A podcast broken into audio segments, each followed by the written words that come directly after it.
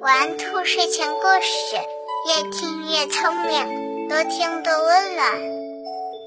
晚上好，小宝贝儿，我是兔耳朵姐姐，竖起你的小耳朵，开始听故事吧。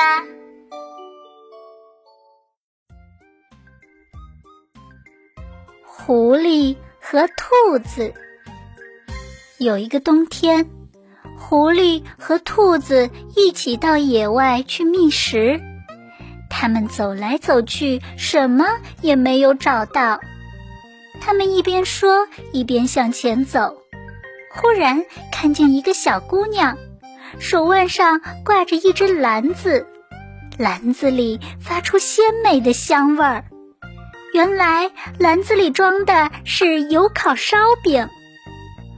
狐狸馋得流口水，它急中生智，对兔子说：“我想出来一条妙计，你躺在路上装死，这个小姑娘一定会喜欢你的皮毛。在她取你的皮毛时，势必会先把篮子放下。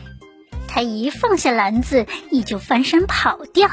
我趁机拾起篮子，咱们就可以美美的吃一顿了。”兔子同意了狐狸的妙计，它躺在路上装死，狐狸躲在一边。果然，小姑娘一看见兔子，非常兴奋，把篮子往地上一放，刚要弯腰去取兔子时，狐狸疾驰如飞，跑过来拾起篮子就跑。兔子也翻身一跃，飞快地逃走了，去追狐狸去了。狐狸跑出去很远很远，还是没有停下来。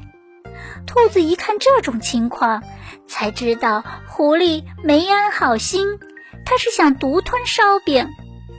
兔子无精打采地向前面走着，看到狡猾的狐狸正坐在小溪旁边吃着烧饼，兔子喊着：“狐狸先生。”你要是从小溪里钓点鱼就烧饼吃，该多香啊！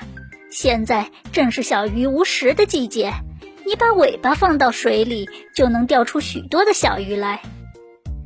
贪馋的狐狸一听，觉得有道理，就把尾巴放在了快结冰的小溪里。不一会儿，尾巴便冻结在冰里了。兔子立刻拿起烧饼，在狐狸面前一边吃一边说：“狐狸先生，春天就要来了，等着冰块融化的时候，一定会掉出来满尾巴的鱼呀。”狐狸没安好心，自己说过的承诺不遵守，想独吞了食物。还好，小兔子利用自己的聪明才智，夺回了这些食物。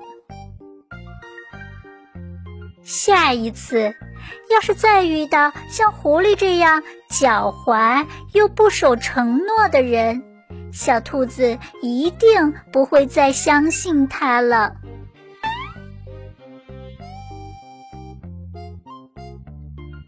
宝贝儿。今天的故事你还喜欢吗？不要忘了让爸爸妈妈点击上方的订阅哟，这样就可以每天晚上都听到兔耳朵姐姐的故事了。睡觉时间到了，让我们明晚再见，晚安。